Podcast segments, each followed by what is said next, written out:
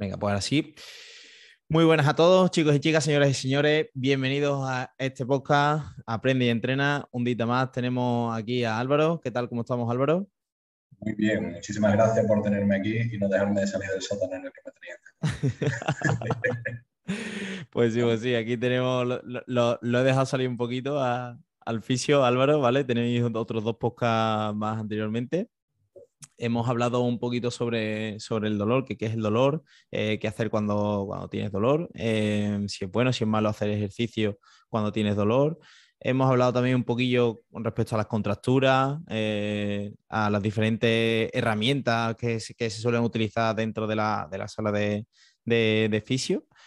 así que nada, os recomiendo que, lo escuchéis porque, bueno, voy a sacar también cosillas en, claro que seguramente os, ayuden, ¿vale? A, a, también a discernir un poco y tener un poquito de, conocimiento y saber si realmente mm, el, el fisio, la persona que también te está tratando, pues bueno, tiene también un poco una orientación más de ayudarte más que de sacarte dinero, ¿no? Que, bueno, que hay un poco, un poco de todo, ¿no? Y bueno, nunca viene mal tener un poquito de conocimiento con respecto a, esto, que al final el dolor y, y, todo y las lesiones las solemos, bueno, suelen estar a día de hoy eh, por suerte, por desgracia, en nuestra sociedad. Así que, bueno. ¿Qué vamos a hablar hoy? Pues vamos a hablar un poquito sobre diferentes tipos de, pruebas diagnósticos que se utilizan, es decir, la resonancia, las ecografías, la radiografía, ¿vale? Vamos a empezar con eso, eh, porque al final suele haber eh, muchas personas que llegan con este tipo de, ¿no? De, bueno, de, no sé cómo llaman, de diagnóstico, ¿no? por parte del médico o del trauma. Y bueno, pues quiero que ahondemos un poquito más sobre, sobre este tema. Vamos a empezar con, si te parece, por la resonancia. Y bueno, normalmente las personas ¿no? que vienen, eh, suele venir por el tema de que tienen una hernia, ¿no? Eh, y las personas dicen, hostia, ven una hernia y, se, alarman mucho. Y más también a lo mejor lo que le puede, lo que le puede alarmar el propio, el propio médico o el propio trauma coméntanos un poco qué, es esta, por qué se utiliza resonancia y si tengo una hernia, pues en este caso, ¿no? ¿Qué, qué, pasa, ¿no? ¿Qué pasa si me diagnostican que tengo una hernia?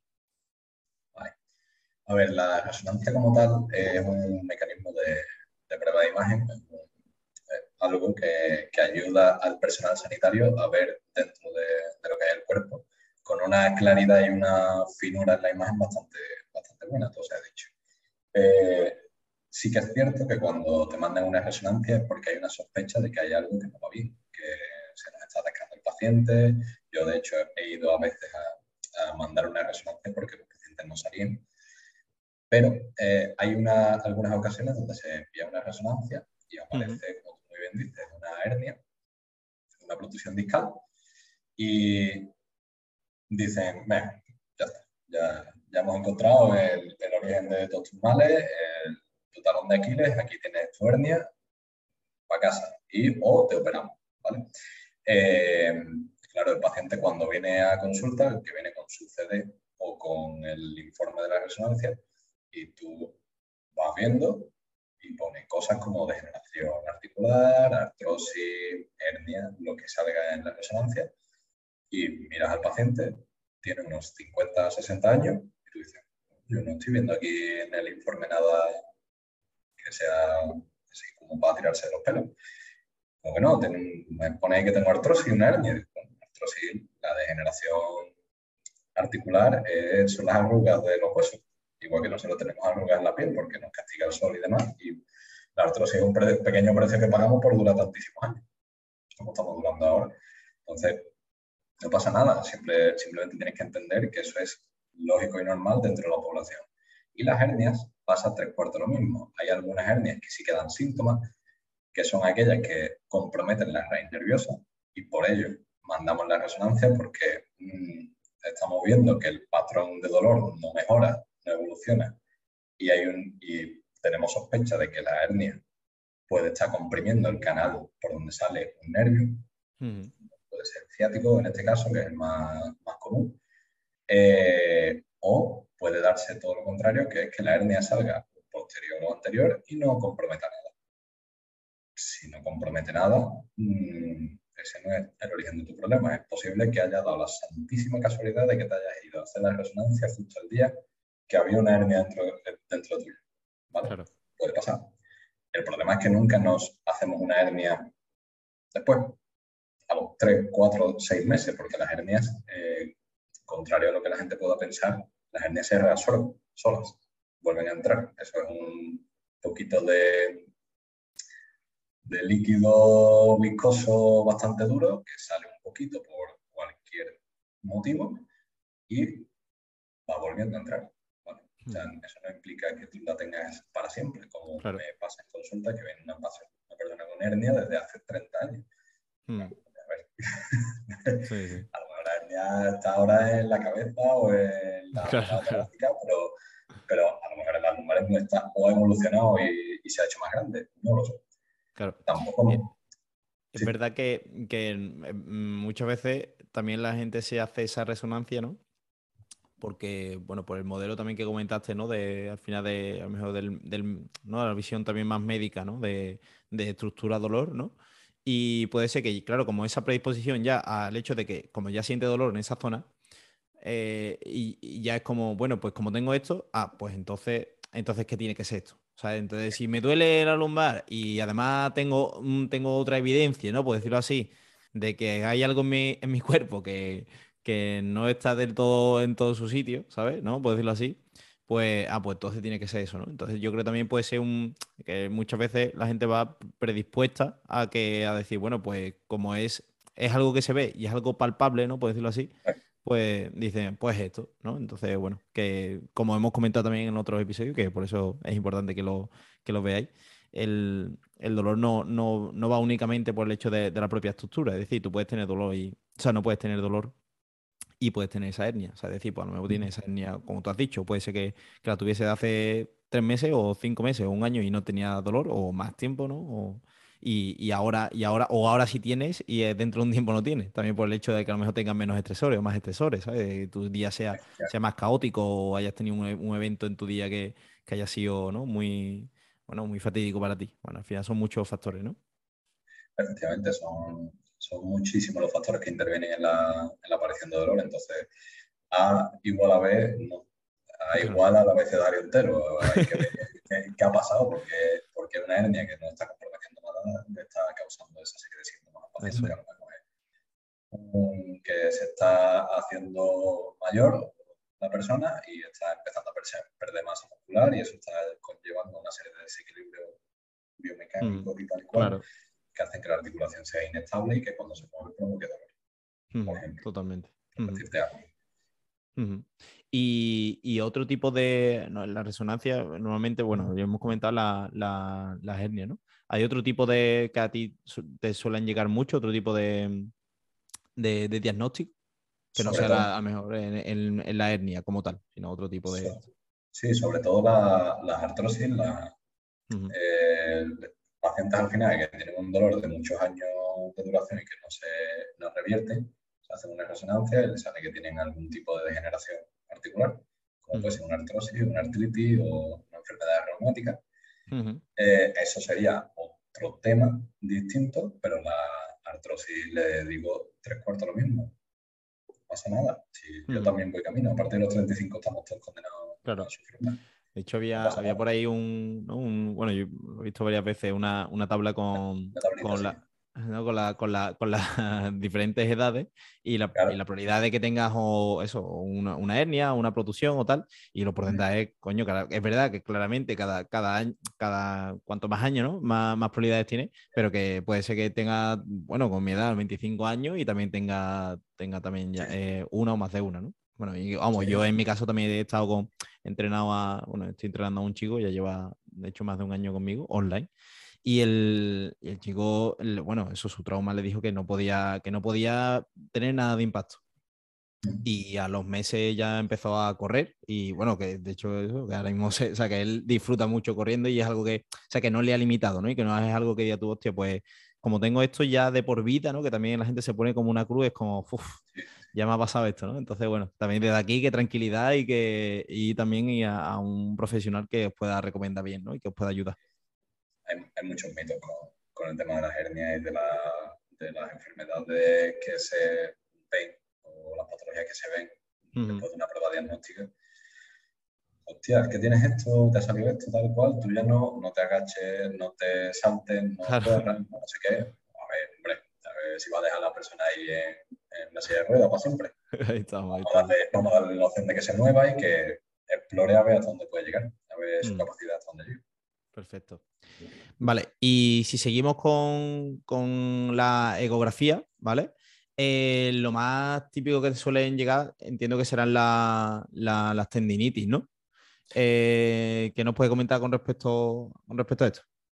Pues sí, normalmente hay eh, pacientes que vienen con un diagnóstico del médico, que no se le ha hecho ningún tipo de prueba diagnóstica, eh, o por palpación o por simplemente visualización de síntomas, que lo he vivido yo en mis propias carnes, eh, te, te diagnostican que tienes una, estás sufriendo una tendinitis, tendinitis, mm, tendinopatía, ¿vale?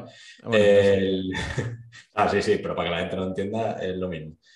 Eh, simplemente ahí lo que, lo que hago yo en un inicio es, vale, dime cuáles son tus síntomas, vamos a hablar y si tus síntomas no me concuerdan con cómo se quejaría un tendón, pues entonces empezamos a descartarlo, porque el tendón tiene una forma de quejarse muy eh, dependiente del nivel de actividad y de la carga que tú hagas. A no ser que el, Mm. el tendón esté en un proceso muy irritable, entonces ya entraríamos en otro tipo de síntomas. Pero cuando lo primero, hacemos una técnica de valoración, hacemos valoraciones, pedimos una serie de pruebas ortopédicas y tal y cual, y si aún así sigo teniendo sospechas de que ha- hay algo que no me cuadra, entonces enciendo el ecógrafo y miro el tendón.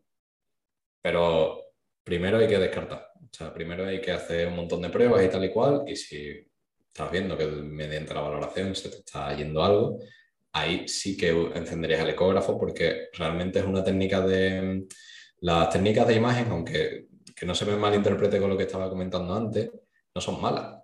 Simplemente sirven para un apoyo, pero no son Ujú. tampoco 100% eh, la Biblia. Es Ujú. decir, vale, bien, me has, mm, esta resonancia o esta ecografía me dice que tengo X. Claro. Por cierto, las tendinopatías solo se ven con técnicas de imagen de ecografía o resonancia de, de ese tipo. Radiografías no, ¿vale? Que me lo he encontrado. Eh, me han hecho una radiografía y tengo tendinitis. No, no. ¿Vale? Ahí no se ve el tejido. Eh, en, ese, en ese caso, se explora la estructura del tendón y se ve cómo está. Y en base a lo que nos encontremos, pues si necesitamos una prescripción médica de que confirme otra vez el diagnóstico, bueno, si ya viene con el diagnóstico de tendinitis, no.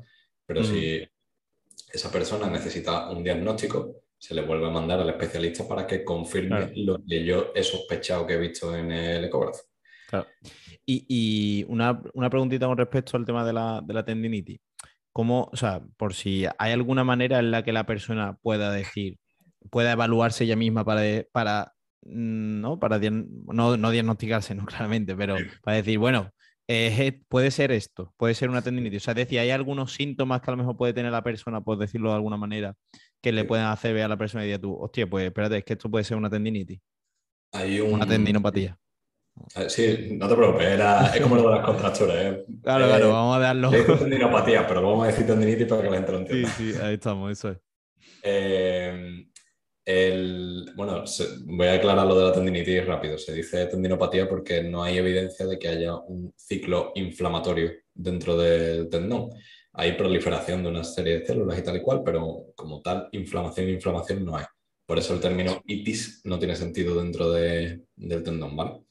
Y ahora, eh, con respecto a lo otro, eh, cuando una persona presenta signos de tendinopatía, como he comentado alguna vez, cada estructura tiene su forma de quejarse y el tendón es un tejido que es, eh, se adapta a la carga que nosotros le echemos. Se encarga de soportar cargas de contracción eh, de, de tipo concéntrica, isométrica, excéntrica, de absorción de, energía, como sería preparar un salto, o de liberación de energía, como sería saltar y despegar los pies del suelo.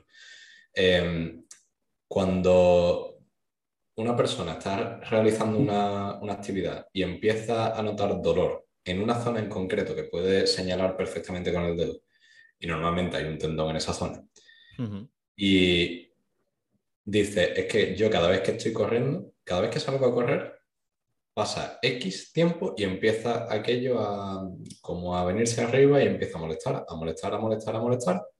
Para la actividad y deja de molestar. ¿Vale? Salgo a correr al día siguiente y a lo mejor molesta lo mismo o un poquito más que el día anterior. ¿Vale? Eh, o menos, dependiendo de si hemos gestionado bien las cargas y demás, pero eso es otro, otro tema. Eh, entonces, en ese momento se empieza a sospechar de que hay algo de relevancia y que el tendón tiene algo que decir en ese aspecto. Eh, no obstante, siempre se debería de acompañar de una serie de baterías de test y tal y cual para descartar, pero esa sería como el modus operandi del tendón. Me duele con la carga y si paro de hacerla, me deja de doler. También, no sé si, entiendo que tendrá que ver con el tema de la, del tendón. Eh, mucha gente también dice que a la hora de, a lo mejor, cuando está un poquito más frío o está calentando, le molesta, pero ya después, una vez que ya empieza la propia actividad, que ya lleva ya un tiempo calentando, le deja de molestar. Eso también sería a lo mejor otro síntoma que la persona puede, puede más o menos hacerse una idea de que podría, podríamos estar hablando de una tendinopatía. Suele pasar con los tendones que no están todavía en un estado, vamos a decir, grave de lesión. Cuando está comenzando, hay gente que empieza a entrenar y dice, hostia, me está molestando tal y cual. Y cuando pasa un ratillo, es como que, no, pero cuando caliento ya se, nos quita el dolor, como tú muy bien has dicho. Eso podría ser un indicativo de que estás empezando a desarrollar un proceso de tendinopatía. Cuando ya la tendinopatía está instaurada, siempre es dolor a la actividad y a veces te hace parar. Y en mm. situaciones más graves, ya más agresivas, donde el tendón está, ha perdido estructura, ha perdido sus patrones lineales que tiene de fibras y demás, o incluso nos podemos encontrar con la ecografía de, de, vascularización, es decir, de pequeñas arterias que aparecen que no deberían de estar ahí. Eh, eso nos indica de que el tendón está en un periodo proceso irritativo. ¿Por qué? Porque se nos puede extender el dolor o sea, yo termino de hacer la actividad y aún así me quedo dolorido y puedo llegar a experimentar dolor hasta las 48 horas siguientes. Con lo cual, ese, ese ya es el último escalón donde ya la persona cada vez hace menos deporte, el tendón se desestructura más y al final entras en un círculo vicioso del que es muy complicado salir. Vale, vale, perfecto. Pues seguimos con la última que tenemos por aquí, que es la radiografía, que también suele ser una, bueno, hay mucha gente también que se la suele, se la suele hacer. Y bueno, mm, yo te quería poner también mi caso, que de hecho fue también eh, a lo que fui también después contigo, que a mí me hicieron una, una, una, radiografía y, bueno, fui al, al traumatólogo bueno, la traumatóloga en este caso, y, y bueno, eh, me decían que tenía una calcificación y que eso era el, bueno, que en este caso eso era el problema de mi dolor, ¿no? Entonces, bueno, que quería saber un poco tu opinión con respecto a la radiografía y, bueno, cuáles suelen ser los, los casos que más te suelen llegar a ti, a lo mejor por si alguien más también se siente identificado. Por radiografía, eh, yo solo soy partidario de utilizar la radiografía cuando hay algo traumático en cuanto al desarrollo de una patología. Me caigo. a lo mejor tal, eso, una lesión, no, algo que pueda ser mm, eso, que te, te, hayas dado un golpe muy, muy fuerte, ¿no? Que estés jugando y te hayas tenido. Efectivamente. Ahí la definición de dolor que hemos comentado antes sería la más eh, primitiva de todas, la de hay un estímulo externo, me, caigo, me, me, choco contra algo y me duele, me atropella un camión, me duele, ¿vale? Ahí la radiografía tiene sentido. ¿Por qué? Porque lo que estás valorando es si hay algún tipo de daño a nivel óseo, ¿vale? A nivel de, los huesos o para confirmar que no haya... También se puede utilizar para otras cosas de tipo visceral, por si hay líquido en el pulmón y demás, porque se ve muy bien. Eh, pero para lo que a mí me respecta, que sería lo traumatológico, cuando hay, por ejemplo, un E15 de tercer grado, para confirmar si está roto o no la, a nivel de hueso si ha habido una fractura, ¿vale? Ahí sí tiene sentido y mucho sentido la radiografía porque nos pueden decir, vale, pues quizá levanto el pie del acelerador un poco a la hora de hacer la rehabilitación y voy mucho con mucho más cautela.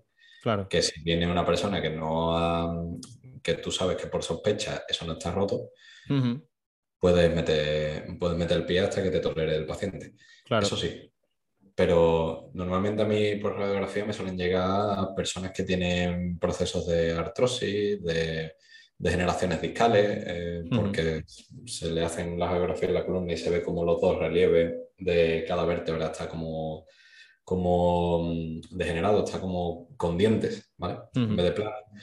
Ahí eso suele ser lo que yo más veo en consulta. Y ya si viene una fractura o algo, pues normalmente las fracturas no suelen venir a los centros privados, a menos que tengan mucha fe en el físico al que va. Eh, porque suele ser una recuperación súper larga y prefieres agotar primero lo gratis de la seguridad social y luego ya la otra opción. Claro, vale, vale, vale. Vale, y bueno, ya con respecto al tema del, lo que hemos comentado en este caso que has dicho tú, lo del E15.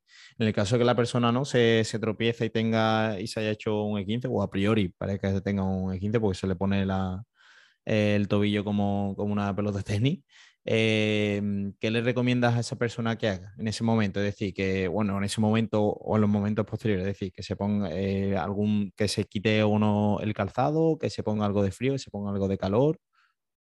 Mira, yo, em, dependiendo de la gravedad del E15, que eso te lo da el que tengas función en el pie o no, si es, una, si es un, algo chungo, vamos a decir un E15 grado 3, normalmente el pie se te va a poner negro.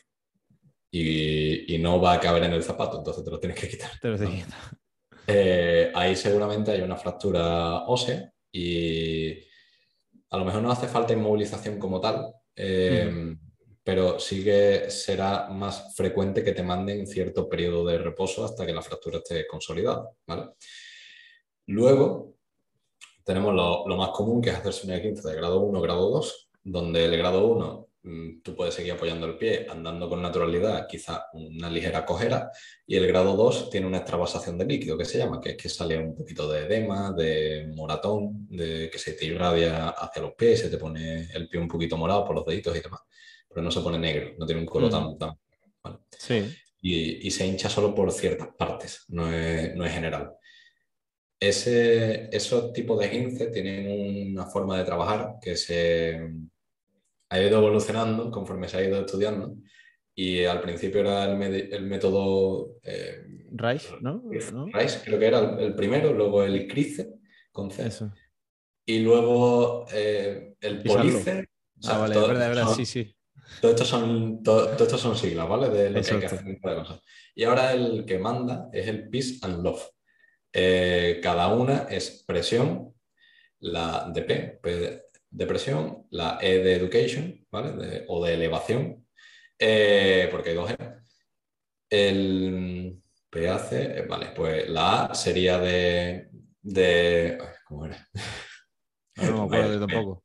Sí, pero que tiene una serie de siglas, pero básicamente para que nos entendamos la, forma de actuar con ese tipo de, de, de 15 sería presión constante, ¿vale? Tanto, tanto mientras estás durmiendo como cuando estás eh, haciendo la caminata normal, hmm. la elevación del miembro en los periodos de reposo para que drene un poquito de líquido, eh, un ajuste a la carga, ¿vale? De no estás inválido, se puede apoyar el pie y se puede adaptar y se puede empezar a progresar, porque lo mejor que te, que te puede pasar es que alguien te ponga a apoyar el pie desde el minuto uno. Hmm. Como tú te quedes sin apoyar el pie, vas para atrás. Y luego cuesta mucho de moverlo y luego vienen limitaciones de movimiento y tal y cual. Sí. Eh, el frío, también lo recomiendan mucho em, durante a lo largo del día, poquito tiempo, menos de 10 minutos y tal y cual. Y la educación del paciente a ese tipo de, situación, de, claro, de lesión. claro. Y esto se trabaja así, no quedándote quieto y tal y cual. Claro. El problema es que en el hospital se sigue utilizando el primero de todos, el RICE, el, de reposo, hielo, elevación, compresión. Y, te queda. y te queda.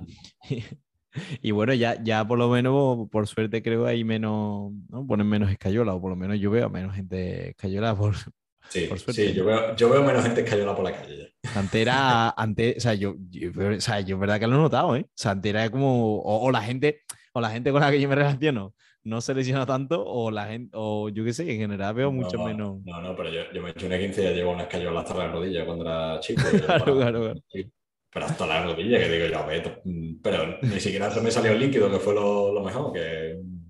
ya está.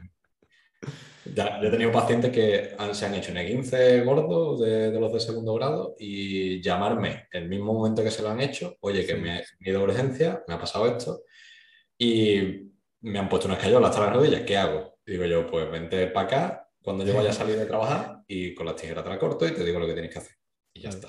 Sí, sí, sí, sí que... Ah, en, en- en- in situ, y si no te quieres venir porque no puedes, córtatela en casa.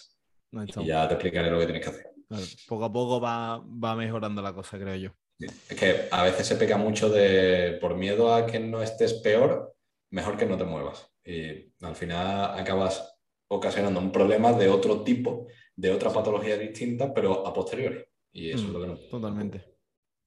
Vale, pues ya dejando eh, en este, esta parte ¿no? finiquitada, vamos a ir con, con operaciones, ¿vale? El- lo, que más, lo que más se suele ver.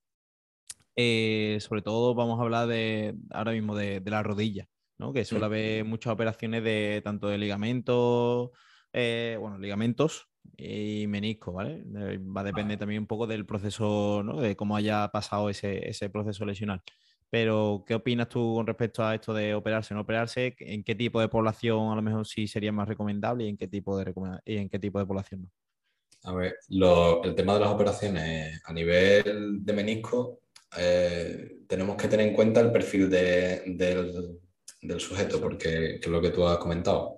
Eh, ¿quién se quiere operar? Mm, no sé, Manolo de 40 años que la actividad que hace es andar y yo no me he operado. Se le daría, le daría unas pautas para que coja masa muscular. De hecho, voy a poner el caso de mi padre. Eh, mi padre está operado, se ha roto creo que todos los meniscos de las dos piernas, ¿vale? Todo y alguno un- más, y alguno más que haya por ahí. al- Alguno, alguno que quede por ahí. Tenía una, una adolescencia movida y se, ha- se la ha roto todo. Eh, la pierna operada a día de hoy le duele. La no operada no le duele. ¿Cómo te lo comes? ¿Sabes lo que quiero decir? Que mi padre, y aún así mi padre es atleta, o yo lo considero atleta en el sentido de que nos dedicamos toda la familia a lo mismo, que es el mundo de la vela. Y él compite. Quiero decir que, que no es una persona que esté quieta en su casa, sino que él Sí. se mueve mucho, va al gimnasio y entrena y los fines de semana nos vamos a navegar juntos. Eh, si una persona así no necesita la operación, una persona sedentaria muchísimo menos. Claro. Sería una solución fácil y simple a un problema no tan, o sea, que no, no requiere tanta preocupación. Mm. Al final, Sobre todo pa- para lo que conlleva después, ¿no? El hecho del Claro. proceso que, que conlleva de, de estar tantos meses.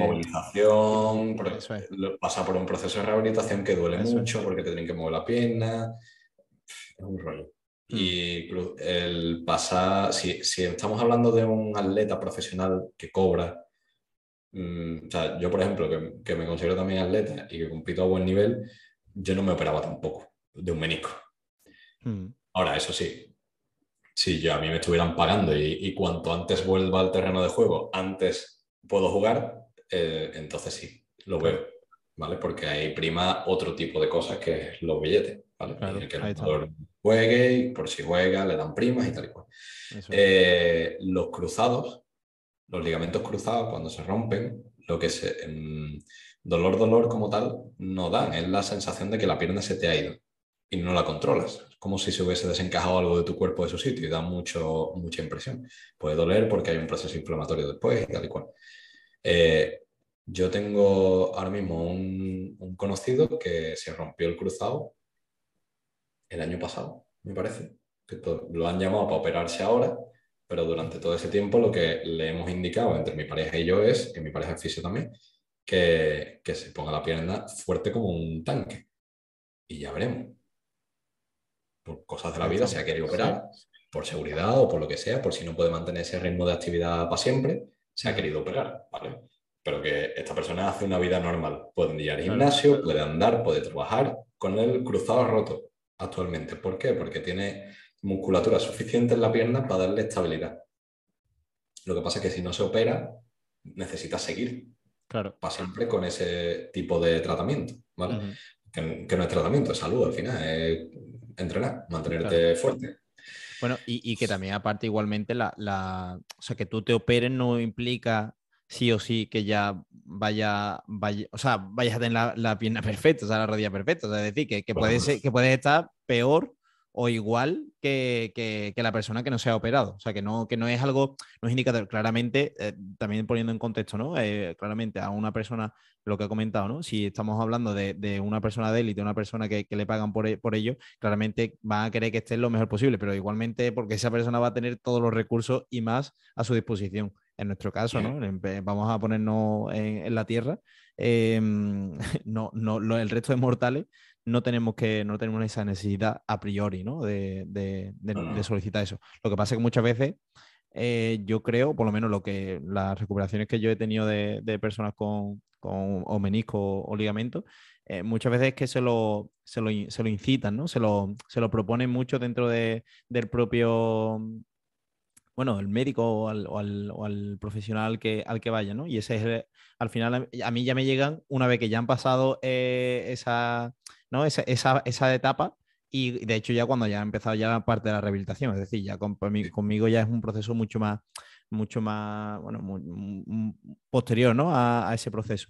Entonces, bueno, que simplemente eso, que, que, muchas veces hay que tener, hay que pedir también segundas opiniones o terceras incluso en este caso, para tener una idea un poquito más, más concreta de qué es lo que, si es realmente necesario o no, creo yo. Claro. Ya te digo, ya depende del perfil de cada persona y de... Bueno, pues sí, incluso del deporte, ¿no? También, porque entiendo que el, el, deporte de contacto sí que, se, sí que será mucho más, más interesante que a lo mejor, bueno, si compites y tal, pues operarte porque ah, muy probablemente a lo mejor tengas un poquito más de estabilidad y sobre todo que no se vaya la pierna por ahí, pero en deporte a lo mejor como, no sé, tenis o, o pádel incluso, o no sé, otros deportes, pues a lo mejor no puede ser tan interesante porque esa parte de, de, de, incertidumbre que te puede dar el hecho de que otra persona te empuje o tal, pues bueno, esa parte la, la quitas, ¿no? La, la evades, ¿no? Que ya es una, una, parte bastante importante que requiere el hecho de tener la estabilidad de la rodilla. E incluso así los deportes de, de, ese tipo de, que requieren atención en, en, la pelota, por ejemplo, como sería el tenis o el padre en este caso, pues lleva, lleva inherente unos cambios de dirección que tú tienes que soportar. El cruzado te va a dar más estabilidad, te va a hacer sentir más seguro en esas situaciones, pero un mm.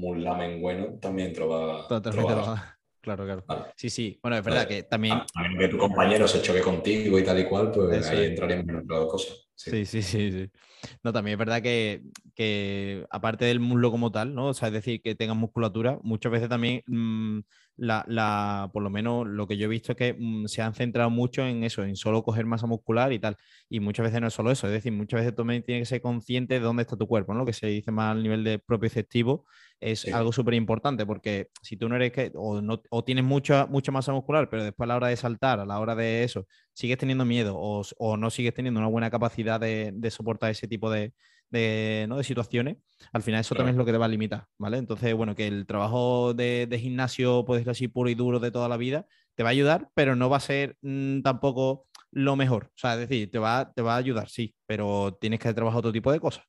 Sí, sí, sí. Por lo menos eso así como he trabajado yo y por ahora parece que a la gente más o menos le, le, ha ido. Así como, así como me gustaría que, que trabajase la, la, mayoría de la gente, que, que, se le dé todos los enfoques posibles a, un, a una patología.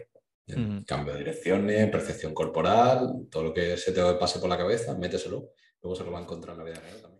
Vale, y ya por último, vamos a irnos al, a otro tema, que es el tema de la, de la hernia, ¿no? O las protecciones discales. Aquí en este caso, eh, ¿sería recomendable operar o no operar? Yo, mm, no. Eh, ya tiene que haber un, ya tiene que existir un daño a nivel nervioso de, por parte del disco bastante, bastante agresivo, como para yo decir, venga, vamos a ver si podemos hacer una pequeña limpieza de la zona y demás. Pero una fijación como hace un, ayer, creo que me comentaron una fijación de columna por una hernia. Eso me parece una barbaridad y algo muy arcaico que, que, nivel de, de, daño tiene que tener esa persona en el, ahí dentro para que tú le ancles las lumbares, porque luego ya no te puedes mover. Y lo que suele pasar después de eso es que a lo mejor el dolor inicial no lo tiene, pero hay otro gordo, peor, que es que no te puedes mover y a la larga te, da un problema. Y eso me lo he encontrado así de veces. Yo no, yo una persona por una hernia, yo no le diría, vamos a apurar todas las opciones que se nos ocurren antes de meterte por quirófano. Claro. y que muchas veces también ese dolor igualmente no, no desaparece también. Vamos, yo de hecho conozco un caso también que eso, que le pasó eso y, y bueno, sí, igualmente tiene que seguir con un proceso de, de, de fisio y tal porque no, no, ha sido capaz de, mejorar ese, esa molestia. Pero por lo mismo, pues relacionamos también lo que, lo que llevamos comentando todo este tiempo, de que dolor no, no implica daño en el tejido, ¿no? O sea, decir que al final son procesos que pueden, pueden verse relacionados, pero no siempre se tienen que ver relacionados. Entonces, bueno, que eso también es algo, es algo importante, que tengáis también que, bueno, ya habéis escuchado a él, que no, no es algo que sea prioritario para nada. Entonces, bueno, eh, tenerlo en cuenta, si, sobre todo si conocéis también personas conocidas, que, que, tengan también varias opiniones, porque a priori tomar una decisión así es, es dura. ¿vale? Para posterior. Y yo creo que ya está, lo dejamos, lo dejamos por aquí, ¿vale? Yo creo que eh, una chapa buena hoy. Sí, sí, sí, sí. Espero que, os haya gustado. Muchísimas gracias de nuevo, Álvaro, por, por, haber participado, por haber estado aquí. La verdad que yo creo que ha sido bastante, mm, bastante bueno, nos ha ayudado, nos ha aportado bastante conocimiento. Y espero a, a los oyentes que, que les haya gustado y que hayan podido disfrutar. Eh, muchísimas gracias y nos vemos próximamente. Nada, muchas gracias a vosotros. Si veis que hay muchas dudas y necesitáis que hagamos otra charlita y son suficientes preguntas interesantes, pues la hacemos otro podcast en un ratillo que tengamos y, Eso y ya quedamos, ¿vale? Muy, muy agradecido de estar aquí con vosotros. Muchísimas gracias por la invitación y nos vemos en la siguiente. Venga, muchas gracias. Chao, chao.